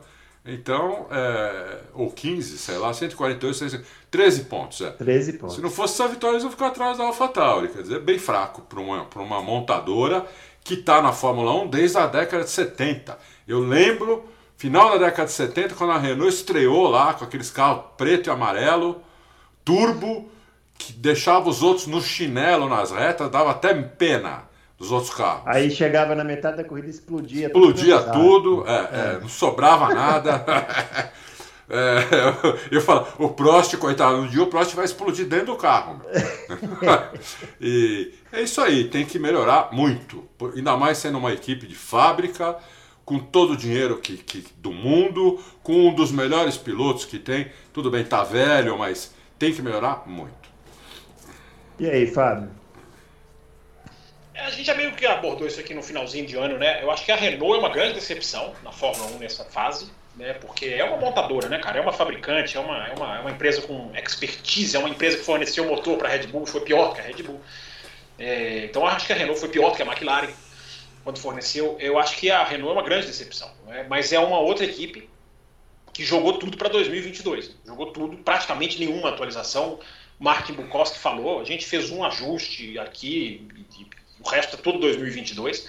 Né? Todas essas equipes que a gente está falando estão nessa, estão nessa área. Né? Agora, é muito esquisito a, Alpine esse ano, porque eu estou tentando fazer a conta de cabeça aqui, evidentemente eu não conseguiria, porque eu não, não tenho nenhuma aptidão matemática. Uhum. Mas eu posso falar que aproximadamente, né? são praticamente 45, 40, 45% dos pontos em duas corridas. Na Hungria, todo esse contexto que o Adalto falou, e na corrida e, na, e no Catar né? onde, onde os dois foi bem. Se você tirar essas duas corridas, você tira para quase que 50% dos pontos da equipe. Então isso é, isso, é uma, isso é uma equipe que teve dois picos, mas é uma equipe que no geral não foi competitiva, né? não foi boa, não foi, não foi bem. É, então é, a gente tem que saber diferenciar resultado e performance, né? E os resultados são melhores do que a performance. São bem melhores do que a performance. E, cara, tudo para 2022. A, a, a, Renault é uma daquelas, cara, que, como eu falei da Alfa Romeo, a Renault eu acho que ela tem uma pressão interna na França. Se 2022 a coisa não for, né, não é que vão sair em 2023, mas começa um, eu acho que começa ali uma, uma, um questionamento, porque a pandemia balançou muito a Renault, e essa questão de cortar os custos, da ajuda da Liberty para as equipes, isso tudo ajudou muito a segurar. Mas a Renault demitiu uma série de funcionários, foi uma coisa assim enorme. Então os caras estão pressionados para o ano que vem e são. Cara, Renault é Renault, né, cara? Tem uma tradição. Não é uma equipe que é para ficar andando em quinto, sexto. Né? Os caras são, já foram campeões do mundo. Vamos ver o que, que eles vêm para o ano que vem. Acho que a dupla de pilotos é interessante, porque o Alonso com carro, o que, que pode fazer? E o Ocon tem que deixar de ser uma decepção. Eu acho que o Ocon tem muito a melhorar, mais até do que o Alonso. É isso aí. Chegando agora no, no, grupo das grandes equipes, né? Primeiro a McLaren, né? A McLaren foi empolgante no início, né? Até a primeira metade ali do campeonato e tal. Um pouquinho depois da segunda metade, um né? pouquinho né? também. É Até a vitória do Ricardo ali na, em Monza. E depois deu uma. começou a cair um pouquinho, né? É. É, o Adalto levantou uma bola aí no último Lux para automobilismo de que pode ter havido uma mudança na filosofia lá dentro, né, Adalto? É, houve uma mudança, né? O, pró o próprio uhum. André Stea falou. É, difícil, né? Um, um chefe de. Não, não, é o chefe da equipe, mas ele é o chefe lá de engenharia de pista. Ele falou, ele deu uma entrevista, ele falou: nós fomos mais pro lado do Ricardo, que tem mais experiência, né? É, então é, a gente achou que o carro ia ficar melhor, mais fácil de guiar porque o carro, realmente, o carro era um pouco arisco demais, principalmente em curva de 90 graus. Muito rápido de reta, mas muito arisco de curva, muito difícil de, de, de frear e entrar na curva. Então nós mudamos, fomos pro lado dele e aí e o carro caiu, né? Fez isso, né? É, o carro piorou, tiveram um pouco de azar também, aconteceu alguns problemas de furos de pneu, algumas batidas que tiraram alguns pontos deles, que eles poderiam ter ido melhor na questão da pontuação, mas como o Fábio falou, né, a performance caiu no final. Né? Nas últimas seis, sete corridas, a performance realmente caiu, mesmo contando alguns azares, uh, foi, foi, foi ruim a performance. Uhum. O Ricardo nessa última corrida estava bem ruim, bem mal também.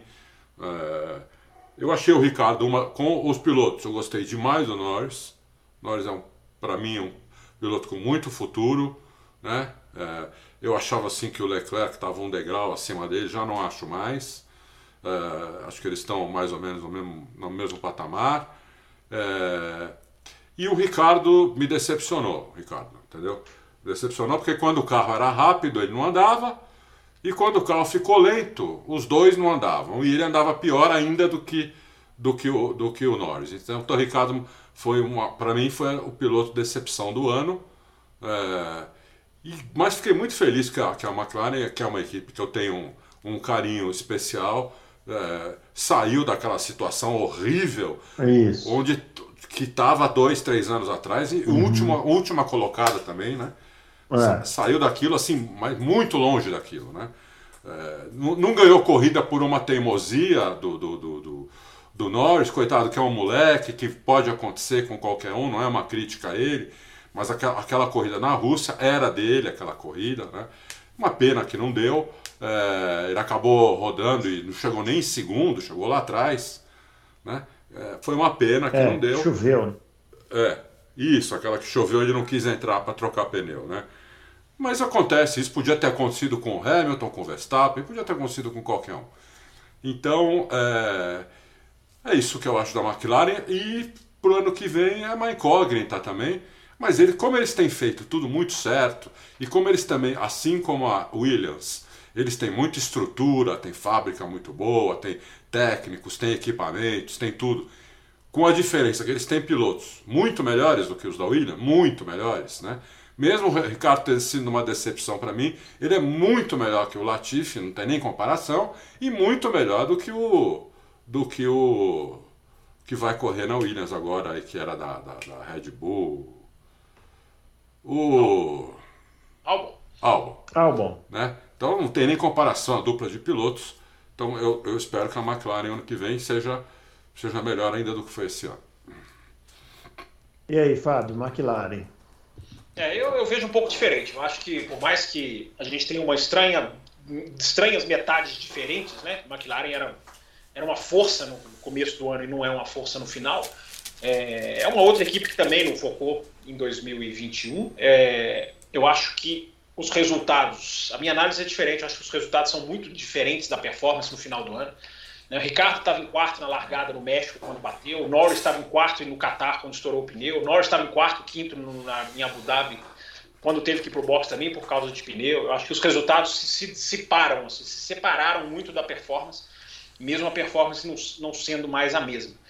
É, e os pilotos. Quando analisa a, a, equipe, analisa os dois pilotos, não só um. Aí você está falando, quando, é, quando aconteceu essas coisas, que aconteceu, eu concordo com você, o outro piloto estava muito atrás. Sim, mas a, a, a, a, disparidade dos pilotos foi, foi, foi clara o ano inteiro. Né? Teve, o Ricardo teve uma clara melhora ali na, naquela parte Itália, Rússia, né, Itália onde ele ganhou, mas o Norris foi o piloto mais rápido o ano inteiro. Então eu acho assim, o carro McLaren não é, na minha opinião, não é o culpado. É, por mais que não seja exatamente a mesma coisa no decorrer do ano do que era no começo. Mas os caras estavam, várias corridas, os caras estavam bem lá na frente, né? bem, bem, bem próximos quando tiveram, quando tiveram problemas. Então eu acho que a McLaren é foco, foco total 2022, é uma dessas equipes que eu acho que olha para a Volkswagen no futuro. É...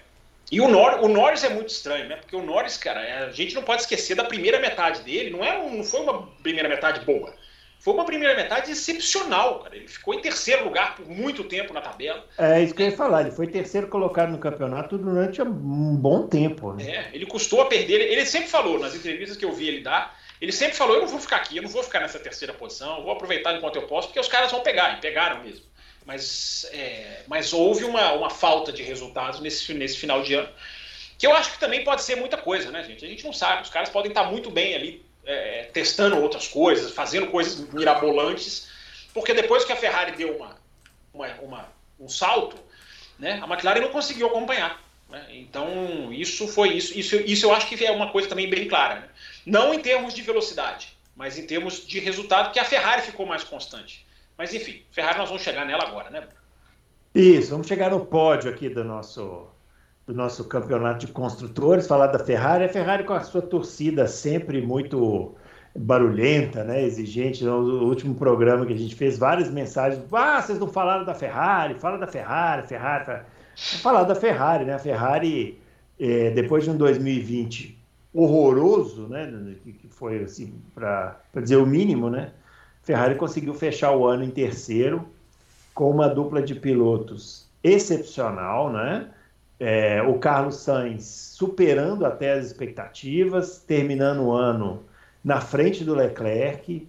Então, assim, é, Ferrari parece ter um futuro bom aí pela frente, né? Fala aí, Adalto. É, eu, eu acho também, concordo com você, Ferrari que começou o ano dizendo que não ia fazer absolutamente nada no carro, porque já estava pensando em 2022 também. Mas é, eles melhoraram o motor, que, uma, uma, que eles não tinham homologado algumas partes do motor, então eles puderam melhorar. Foi a única equipe que pôde fazer atualização de potência no motor, foi a Ferrari, porque não tinha homologado isso no começo do ano e tinha essa brecha. Né? Como não, não tinha homologado no começo do ano, podia homologar na hora que quisesse.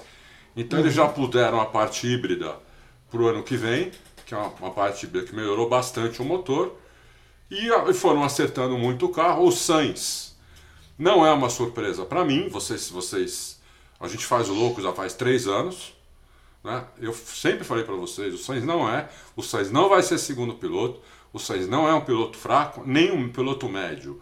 O Sainz é um ótimo piloto, muito inteligente, conhece muito bem de, de, de mecânica, de eletrônica, conhece muito bem o carro.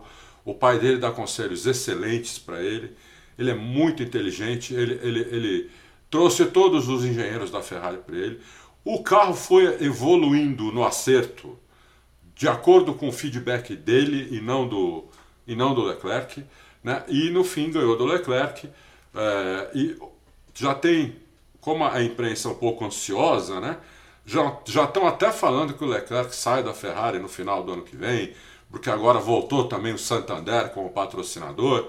Santander vai ser o patrocinador eh, principal de novo da Ferrari ano que vem, por causa do, do, do, do Sainz, evidente, né? o Banco Espanhol. Então já estão aí falando, tudo quanto é imprensa, inclusive a inglesa, que vai ser o último ano do Leclerc, não sei o que, eu não acho nada disso, mas que o Sainz mostrou que ele tem condição, tanta condição quanto o Leclerc, de ganhar, de ser campeão, de não ser, depender muito do carro que vai ter, ele mostrou para mim não foi uma surpresa.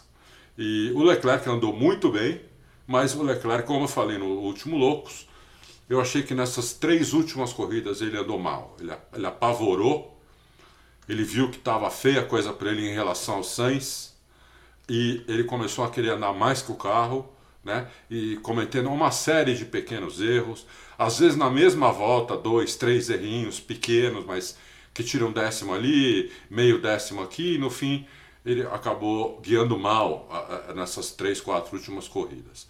Mas é, não é por isso que o Leclerc caiu no meu conceito, não.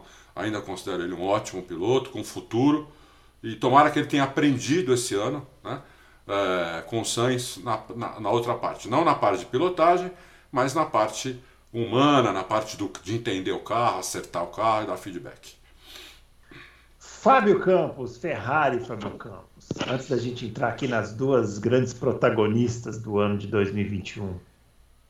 É, vamos lá, rapidinho então, né? Acho que a Ferrari também muito, muito mais agraciada do que realmente merece. Eu acho que os caras melhoraram, os caras deram um salto, mas os caras vinham de uma de um 2020 que era o pior ano, né? desde a década de 80 da Ferrari.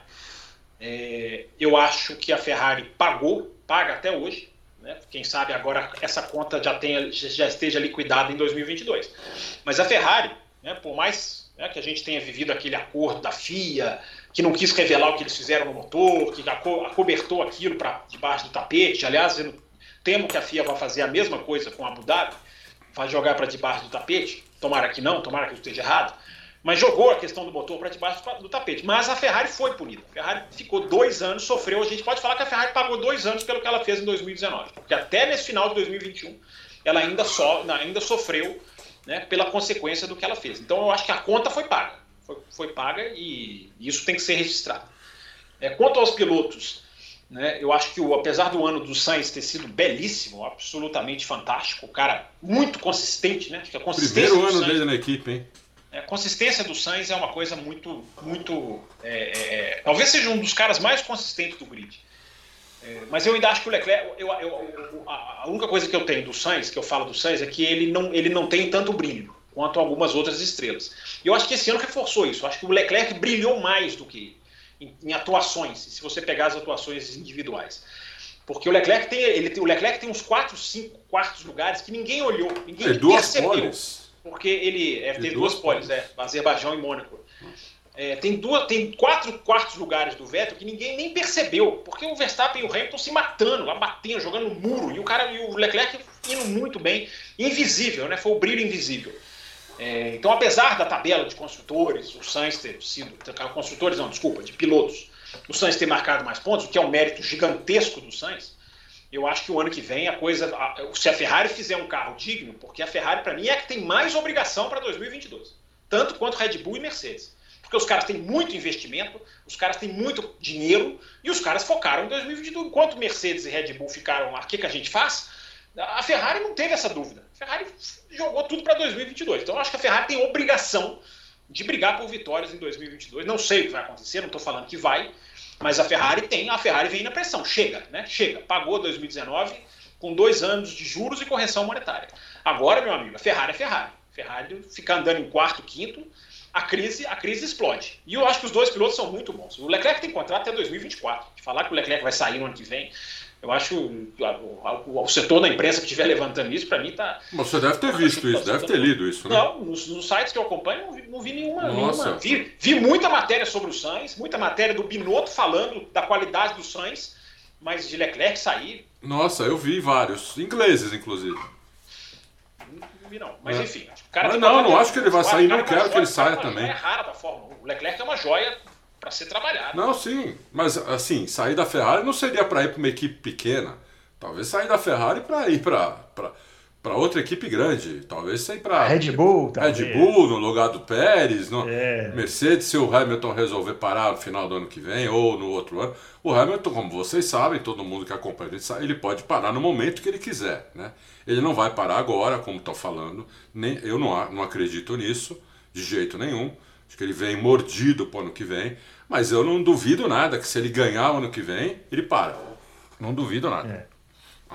Muito bem, para finalizar então as duas últimas aqui, as duas primeiras, da né? Red Bull e Mercedes, as melhores equipes do campeonato, as equipes que têm os dois melhores pilotos do campeonato, que foram rivais até o, o, é, a última corrida do ano e que proporcionaram é, eu vou até propor uma análise conjunta aqui, porque são as duas equipes que proporcionaram é, esse espetáculo que foi 2021, né? esse ano inesquecível que foi 2021, com todos os. To, até mesmo com todas as polêmicas, né? Fazem parte aí dessa.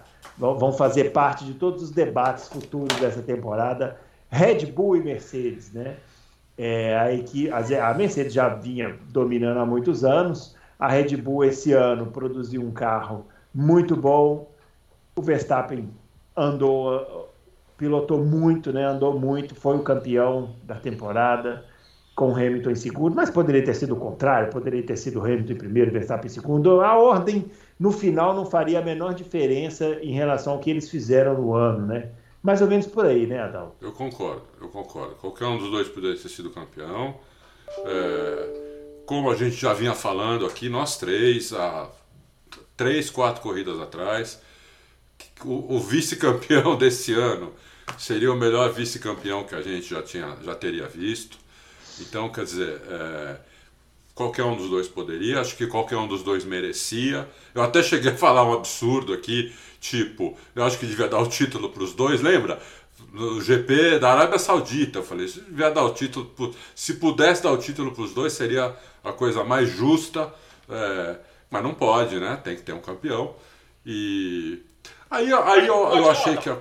Será que não pode, não? Cada vez mais que eu penso em Abu Dhabi, eu penso, cara, se tiver havido erro de direito, e eu não sou advogado nem quero ser, eu defenderia, eu defenderia o absurdo de, de, de dividir o título. Dividir Mas se tiver é. havido erro de direito, que é aquela discussão é. de regulamento. Já aconteceu isso em outros esportes, né? Já aconteceu em outros esportes.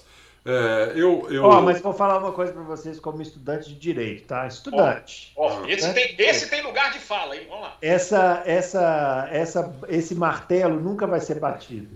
É. Porque sempre vai haver uma interpretação aqui, uma interpretação ali. Direito, meu filho. Oh, Não, e Bruno, Bruno, vai longe as interpretações. A melhor, coisa, a melhor coisa que eu ouvi. Pense no nosso país aqui, quantas interpretações do direito nós temos aqui. Uh, vai longe. Então, infelizmente, esse martelo jamais vai ser batido. Não, nós nunca vamos saber, porque a melhor coisa que eu ouvi de um jurista, que jurista não é advogado, né? Jurista é diferente, né? Um cara que estuda, leciona, mas não é. pratica, né?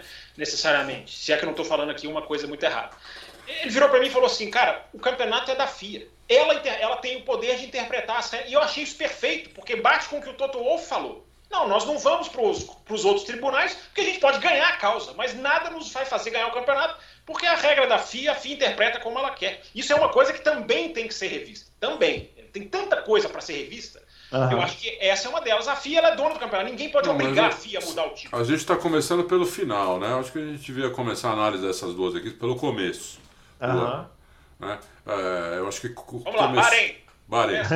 Bahrein, pré-temporada no Bahrein, onde a Mercedes foi horrível, né? É, um carro horrível, é, que foi uma surpresa na primeira corrida ter melhorado tanto. Tanto, tanto, tanto. Não a ponto de, ficar melhor que a Red Bull, de jeito nenhum. A Red Bull ia ganhar a corrida. Ah, e ali foi o primeiro erro do Marco Masi. Um erro de interpretação, né? Um erro, primeiro um erro que eu não sei nem de como chamar aquilo. Um erro de você mudar a regra no meio da, da corrida. Eu não, eu não sei que tipo de erro é esse. Se é de direito, se é de. Chama-se é... mudar a regra no meio da corrida. É. Se, é, se é um erro de retardado, o que, que é? Que é. tipo de erro é esse? Ele mudou a regra no meio da corrida, por isso que o Verstappen perdeu a corrida, né? E depois ele veio cometendo erros na, na, na assim, de interpretação, assim, na minha opinião, até o final. Mas, assim, começou muito mal a Mercedes, a Red Bull começou bem, é, tinha um probleminha ali no, no, no motor Honda, que foi logo arrumado em em Paul Ricard, é, quando a Honda fez a primeira atualização, ela pôde arrumar esse problema que o motor tinha, eles passaram a poder usar mais potência que o motor tinha disponível, né? e a Red Bull aí ela deu uma bela de uma estilingada em cima da Mercedes, ganhou em muitas pistas que a Mercedes sempre dominou, uma delas a própria Paul Ricard, a Mercedes tinha vencido todas as corridas lá, né? então, e, só que a Mercedes com a excelência toda dela, também foi melhorando, foi afinando o carro, também conseguiu melhorar, também forçou a barra na UP dela, aumentou, aumentou, fez um mapeamento agressivo, conseguiu, começou a ter problemas, conseguiu resolver os problemas, inventou a suspensão de dois estágios, tudo. E uma coisa muito interessante, a Mercedes não usou os tokens que ela poderia usar. Isso é, isso é impressionante, impressionante. Ela não usou. Então, é, foi tudo isso foi foi na minha, na minha opinião, duas coisas que foram decisivas, que foi o, o mapeamento da UPI e a suspensão e a suspensão de dois estágios. Para mim isso foi decisivo para a Mercedes não perder o campeonato quatro corridas antes de, de acabar. E é, o, o, acerto fino que eles foram conseguindo fazer no carro. É, eles foram tirando cada vez mais asa. A Mercedes nunca andou com tão pouca asa em várias pistas do que andou dessa vez. Né? Muito pouca asa. O, o, o, o, Bottas, que sempre andou muito próximo do Vettel, do Vettel, do, do Hamilton, esse ano tomou um vareio muito grande do, do, do, do Hamilton, porque realmente o carro ficou bem difícil para ele, ele guiar. Né? Um carro ficou muito mais arisco, muito mais sensível.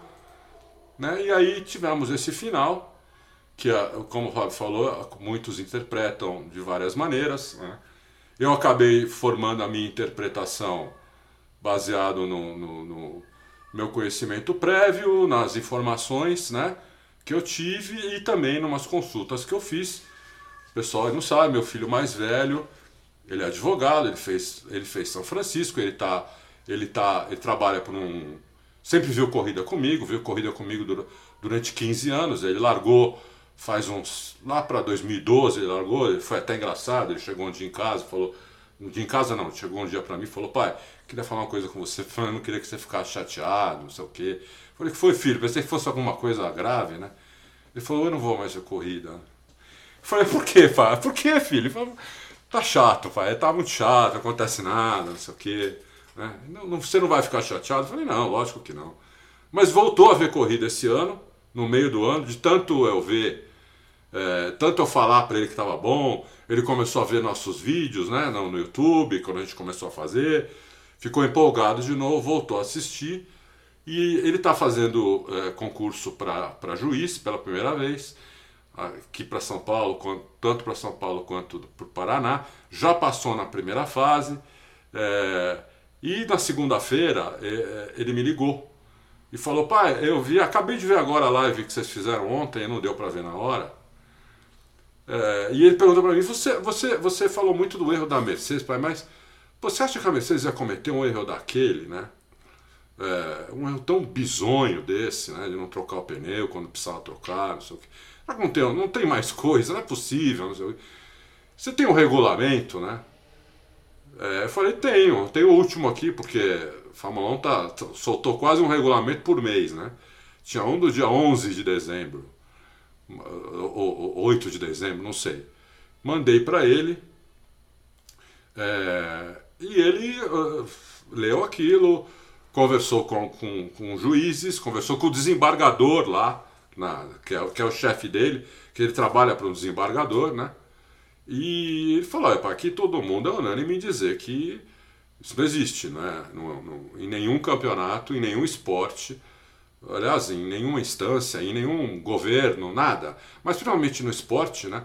O esporte é regido por um regulamento. O regulamento foi, o regulamento foi burlado e é, não tem ninguém que, que esteja acima do regulamento, nem presidente de federação, no caso de futebol, presidente da FIA, presidente do Comitê Olímpico Internacional. Nenhum desses caras podem tomar alguma decisão que burle o regulamento e esse regulamento foi burlado. Né? Então eu, eu formei a minha opinião baseado muito no que eu no que eu tava, tava coletando de informação e nessas aí que a gente de, de que conhece direito tudo, né? Então, na minha opinião, o, o, o regulamento foi assim burlado assim frontalmente na, nessa última corrida, mas isso não tira o mérito do Verstappen, porque não foi o Verstappen que burlou, não foi a Red Bull que burlou, eles não têm nada a ver com isso o Verstappen viu a chance de ganhar o campeonato, foi lá e ganhou como eu faria, como qualquer um que está hoje reclamando faria. Entendeu? Então, é, não tira o mérito do Verstappen, nem da Red Bull, mas, mas é, houve esse problema. Para mim é um problema bastante sério. O Fábio falou que provavelmente ele gostaria de a FIA, a FIA vai. Não vai, não vai, Fábio. Ela não vai, assim como ela não fez com a, com, com a Ferrari porque o certo ali teria, teria sido teria sido eles teriam que ter desclassificado a Ferrari do campeonato. A Ferrari tinha que receber zero pontos e, e, e, não, e não receber nenhum prêmio. Eles não vão fazer isso agora. Eles não vão reconhecer que o regulamento deles tem problemas, que foi, foi burlado no final. Vai ficar por isso mesmo. E a Mercedes também acha isso, vai ficar por isso mesmo. Eles resolveram ficar eles não foram para a justiça comum, porque seria, seria a, o rompimento total com a FIA, com o automobilismo da FIA. Então eles não, nós queremos ficar, então vamos aceitar isso e vamos tentar ano que vem, vamos tentar ganhar. Só que eu, eu tenho quase certeza que vai ter muitas mudanças aí no, nesse regulamento esportivo, vai ter mudança de estrutura e o Michael Masi não vai ser, não vai ter mais esse, esse esse cargo, no mínimo, esse cargo não é, eu acho, não é nenhuma informação, é um achismo meu. ele não vai mais ficar nesse cargo. Não só por isso, por, por, pelos erros do ano inteiro. Não é só por, pelo último, pela, pela última errada. Pelos erros do ano inteiro. Né? O Michael Masi tem uma história já do campeonato australiano. Em 2017, ele, ele, ele, ele, ele decidiu um campeonato australiano. Na última corrida, ele tinham dois caras disputando também o título e ele deu uma punição que ninguém entendeu para um dos caras. Né? E que tirou o cara do título. Então, é, já, já não é a primeira vez que, que ele faz isso e ele vem errando desde o começo. Nós acabamos de dar o exemplo do Bahrein, que foi a primeira corrida do ano. Então, eu acho que ele é fraco, é, ele foi jogado lá talvez às pressas, talvez não tivesse preparado, a estrutura é, a estrutura é, é pequena, é ruim, ele estava estafado, como o, o, o Fábio falou, acho que estava também. De qualquer maneira, eu acho que ele não fica como, como diretor de corrida, tendo todo, to, todos os poderes para o ano que vem. E aí, Fábio? Você quer que eu fale do quê? Não. eu falei de tudo das duas equipes. É, das duas equipes. Vamos falar Red Bull e Mercedes para encerrar. É, vamos lá, eu acho que, começando pelo, pelo Bahrein, então, é, eu, eu não vou me estender muito com a Abu Dhabi, até porque eu acho que esse assunto de papo de direito e cláusula, eu cansei de responder para as pessoas no Twitter, eu não sou advogado, então eu estou pondo apenas a minha interpretação. Eu sei lá qual é, por isso que eu acho muito plausível essa interpretação de que, cara, é a FIA vai fazer o que ela quiser, ela, ela, ela quer interpretar o 15.3, ela pode, felizmente ou infelizmente. Mas, enfim, é, eu acho que a minha leitura da pré-temporada, já que a gente começou lá na pré-temporada, a minha leitura é bem diferente. É, eu acho que a Mercedes não estava é, eu acho que a Mercedes tinha problemas na pré-temporada, mas não tão grandes quanto é, se pareceu. Né? Eu até estou recuperando aqui o que eu coloquei lá no meu Twitter em 17 de março, que foram algumas anotações que eu fui, que eu fui fazendo assistindo né, a, a transmissão ao vivo. É, e, e, e, eu me lembro que eu registrei a troca de câmbio, que geralmente leva uma hora e meia, a Mercedes levava três horas para trocar. Ah, as voltas em que, várias voltas em que a, as Mercedes na pré-temporada fizeram, não abriram a asa. Várias voltas, sequência. O cara faz a volta, os caras não abrem a asa. É, nos três dias de treino, a Mercedes levou uma hora a mais para trocar o assento do piloto. Todas as equipes tinham um intervalo de almoço de uma hora e trocavam. Todas os três dias a Mercedes ficou uma hora trocando esse assento oficialmente para depois entrar na pista. E foi a equipe que menos andou apesar de ter tido problema só no primeiro dia. Então, assim, preocupados não me pareceu. Não, não significa que eles não tinham problema. Tinham problema. Mas eu acho que foi muito. Até porque com duas semanas, você mudar um carro assim, duas semanas, sem o desenvolvimento, sem, sem poder fazer troca de peças. Então eu acho que na pré-temporada a minha análise já é diferente. Mas isso não, isso não nega o fato de que os caras souberam muito bem trabalhar o pacote que eles tinham. Né? Do Bahrein, esquece a pré-temporada, da corrida no Bahrein até Silverstone era uma coisa. Depois de Silverstone, que, que é a última atualização oficial, né? Essas coisas assim, sempre assim, oficiais e não oficiais. Né? E aí os caras conseguiram ali fazer a questão que o Adalto falou, otimizar o uso da suspensão. E isso passou por várias coisas, né? Asas ali, boards, asinhas laterais. Os caras conseguiram refinar o pacote e terminaram o ano com um carro muito mais rápido que a da Red Bull. Né? acho que os caras acho que a gente pode falar isso, né? Pelos, pelo que os caras fizeram, Interlagos, Qatar, é, Arábia Saudita, né? apesar de que a Arábia Saudita teve aquela pole que não virou pole, mas enfim, do Verstappen por causa da batida, mas eu acho que é seguro dizer que os caras foram muito melhores no ajuste do que a Red Bull. Talvez na sintonia fina, uma impressão que eu tenho. Agora a Red Bull foi muito melhor na, na parte do motor.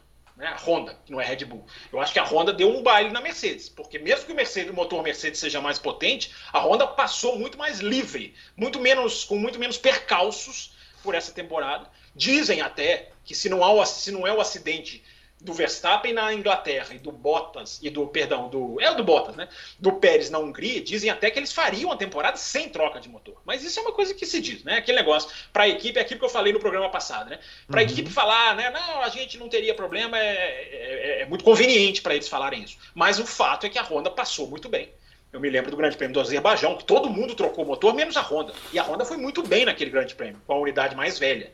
Então eu acho que houve essa diferença. A Mercedes foi mais precisa do que a Red Bull no desenvolvimento ao longo do ano, eu acho que a Honda merece todos os elogios e todos os méritos pela, pela enfim, pela, pelo que fez nesse ano.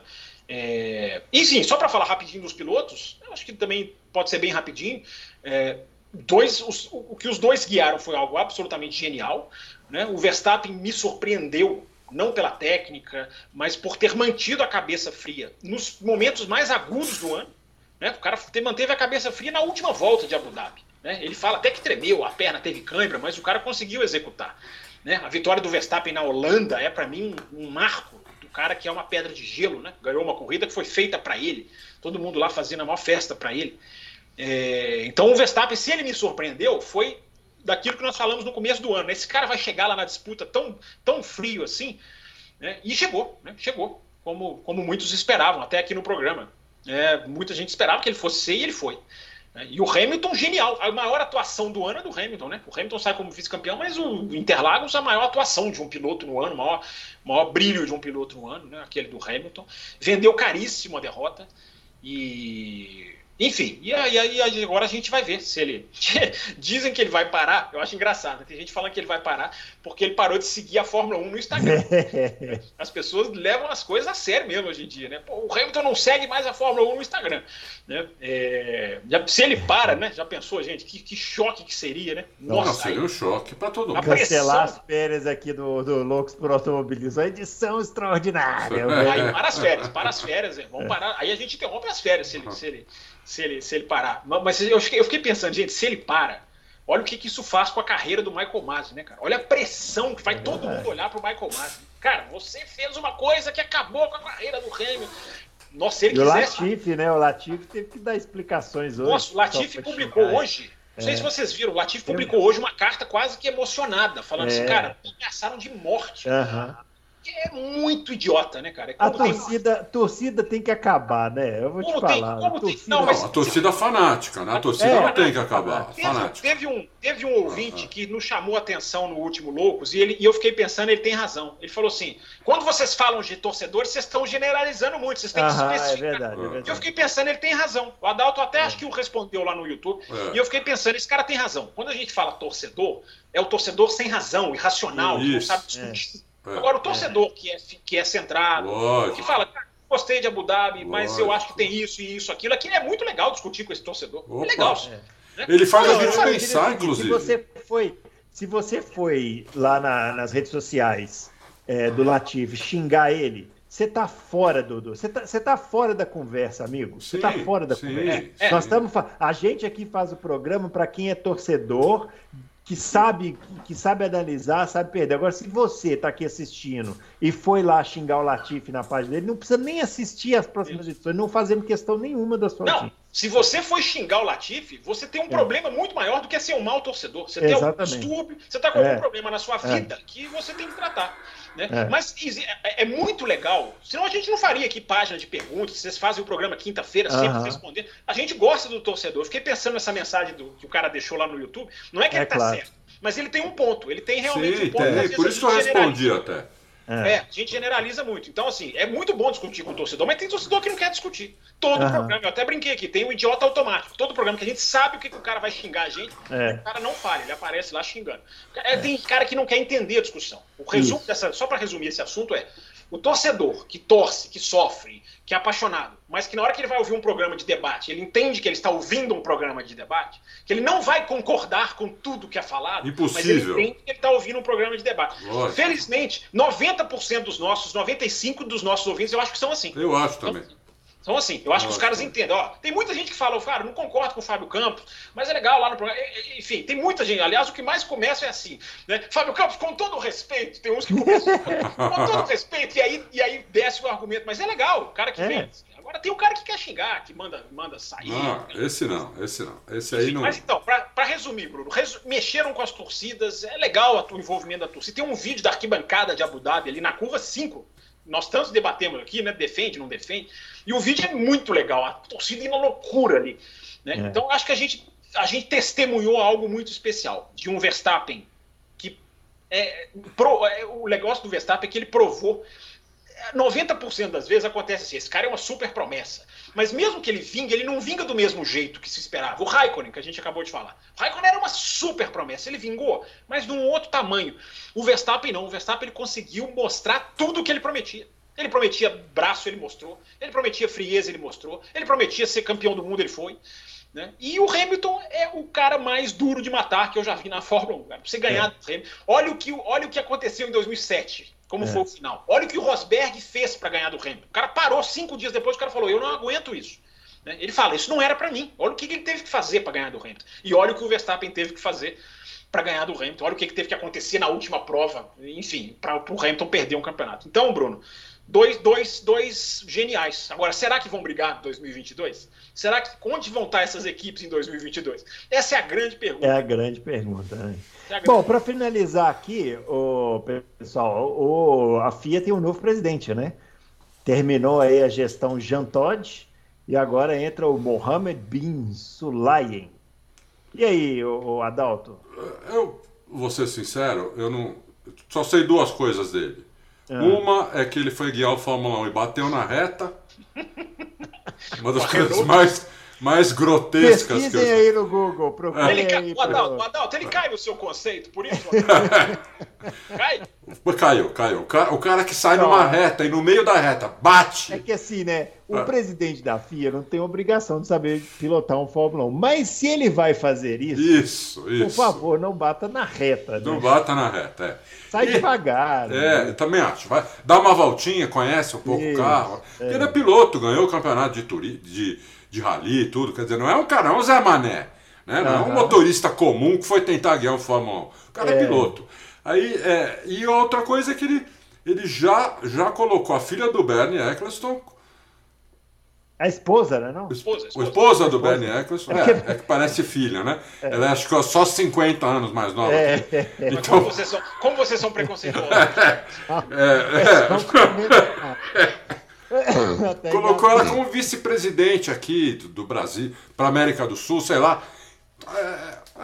Então foi duas bizarrices. Começou com duas bizarrices. Espero que não. Espero que tenha acabado aí as bizarrices e agora. Não, mas peraí, não, começa... peraí. A batida da Renault é de lá atrás. Não é, é agora. Não começou é, o mandato batendo Não, é que, é que eu não sabia, eu não tinha visto aquilo, eu vi agora. Ah, é, não, mas aqui tem muito tempo. É, eu, eu, espero que agora ele realmente seja um presidente bom, né? Decente e um cara, um cara que, que leve o automobilismo para frente, não atrapalhe a, a Fórmula 1, né? É, e é isso. é isso que eu tenho para falar dele. E aí, Fábio? Bom, Bruno, eu sou muito, eu sou muito ligado com esse assunto, né? Eu, eu acho que o presidente da FIA tem que responder por muita coisa, ele tem muita responsabilidade.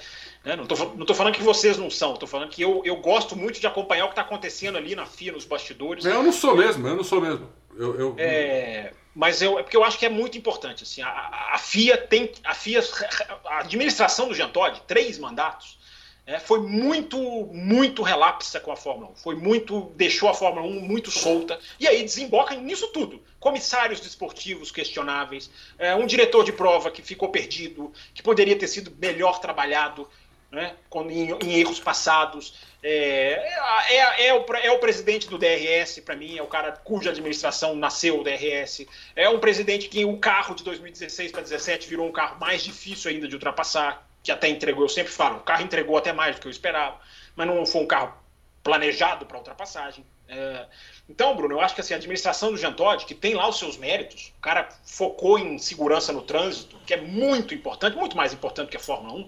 Né? O, cara, o cara criou, ajudou a criação da Fórmula E, ajudou, não, é, não foi ele que criou, quem criou a Fórmula E foi o Alejandro Agag, mas ele estava lá, ele, ele merece o mérito.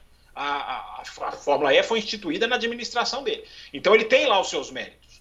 Agora, a parte de Fórmula 1 não foi bem conduzida. Como essa é a que a gente comenta, essa é a que nos interessa, essa foi muito mal conduzida. Muito mal conduzida. Decisões polêmicas, comissários, cada hora de um jeito. Comissário, a gente já falou aqui, comissário que nem fala inglês num grande prêmio de Abu Dhabi, dois, três anos atrás, mal fala inglês.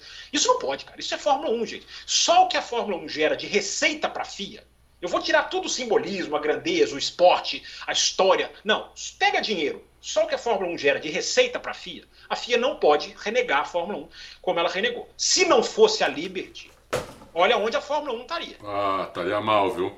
Exatamente. Porque olha só, o Sulayen, agora para chegar no Sulayen, normalmente um presidente normalmente, até presidente de país, presidente do Brasil, qualquer um, quando ele assume, ele tem o quê? A longo prazo é a grande tarefa dele. E o curto prazo ele está ali, se ajeitando, conhece aqui, vamos conhecer assim, assado. O Sulayen é ao contrário. O longo prazo dele já está muito bem desenhado. Porque já tem redistribuição de, de, de, de, prêmios, já há limite de orçamento implementado, já há equalização de túnel de vento lá. Que, enfim, o trabalho de longo prazo está melhor desenhado. Agora, o que esse cara tem que fazer a curto prazo é urgente. O cara tem que tratar de condição climática que impede prova de acontecer, tem que tratar esses limites de pista, como que vai ser se roda com roda, o que, que vale, o que, que não vale. Isso passa por ele sim. E o caso Abu Dhabi. Eu acho que o, Adalto falou, não vão fazer. Eu acho que pelo menos essa quebra de um presidente para outro poderia dar, posso estar errado, poderia dar ao Sulaim a legitimidade de ser transparente no processo. Não é mudar o resultado da corrida, não. É, porque nem o Alonso. Gente, se o Alonso é o ganhador de Singapura 2008, é porque não vão mudar o resultado de corrida nenhuma mais. Porque uhum. aquilo ali foi roubado. Aquela corrida a gente pode falar. aquilo ali houve um roubo. Roubo, roubo mesmo. Uhum. É. Não, é, não é linguagem de torcedor. Aquilo ali houve uma corrida. 94, no, na Austrália, houve um roubo. É, é, mas eu acho que a, do, a, a de Singapura é assim, é uma manipulação assim, é, né? É, é. nojenta, né? De bater para o outro ganhar, enfim. É. E esses resultados nunca mudaram. Então eu não espero que vá mudar o resultado. Mas o Sulaim podia pelo menos falar o seguinte, Bruno.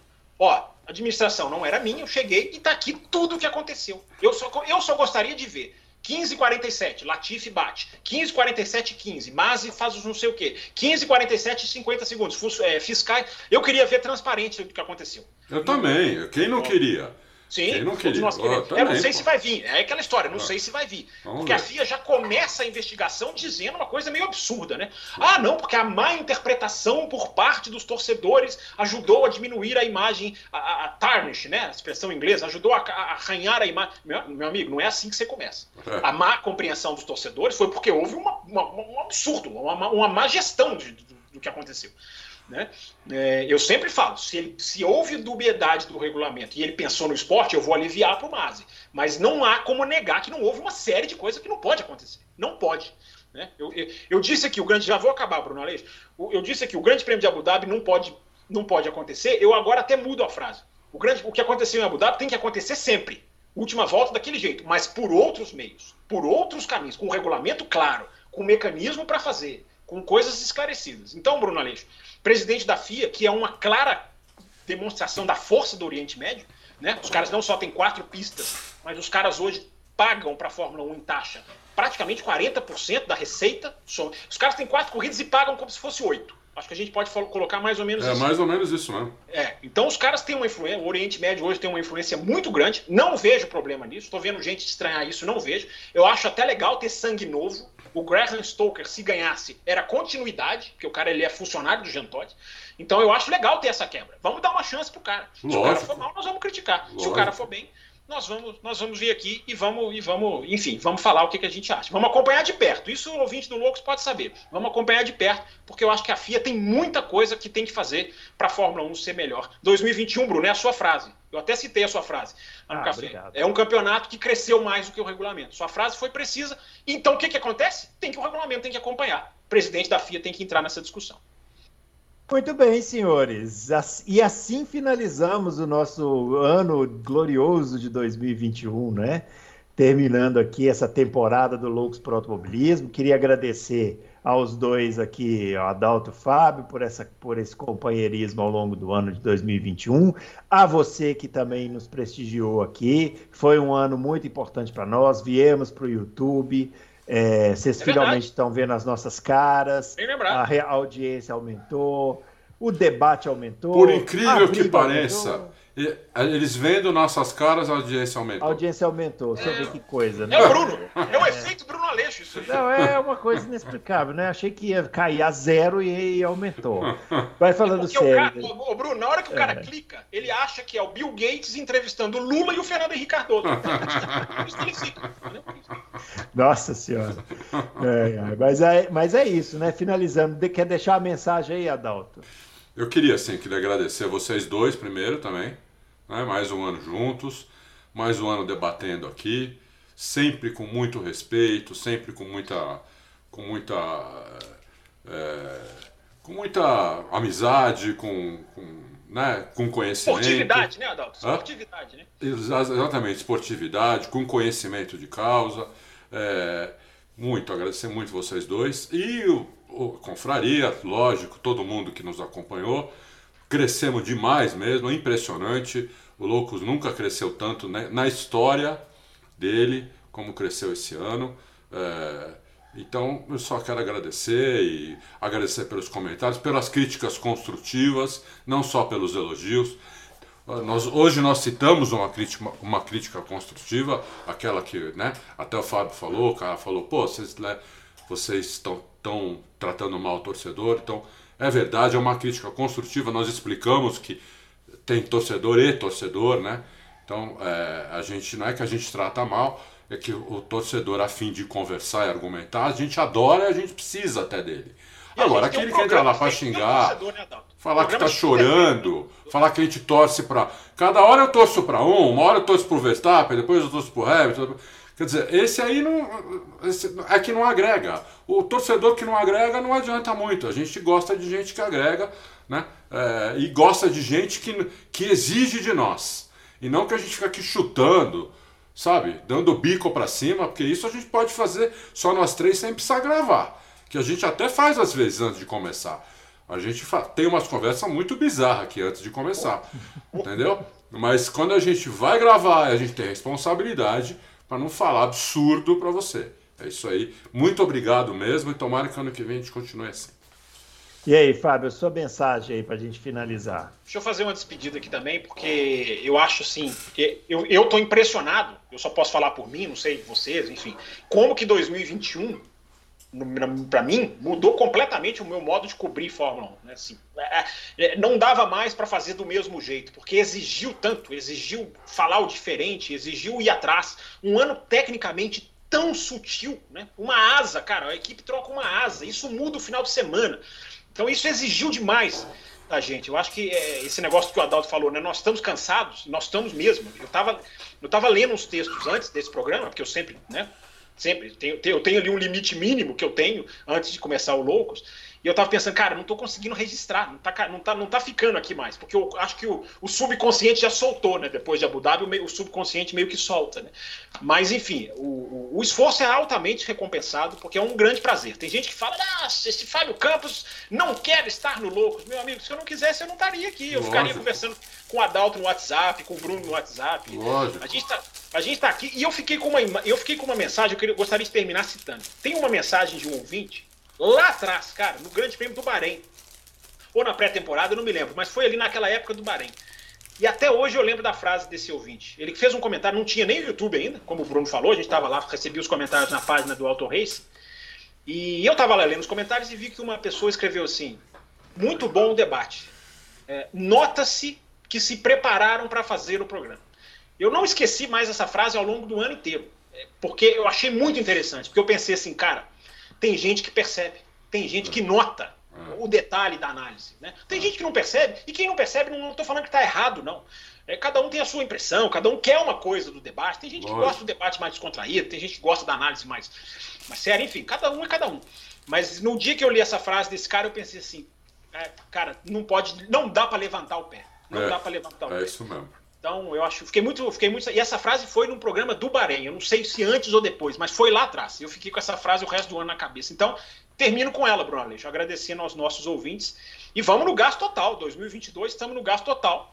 E vai ser um prazer cobrir uma temporada com um novo carro, né? Com uma nova perspectiva, Nossa. com uma nova dinâmica. Né? Começando do zero, né, meu? Do zero. Vai ser sensacional. Maravilhoso, sensacional.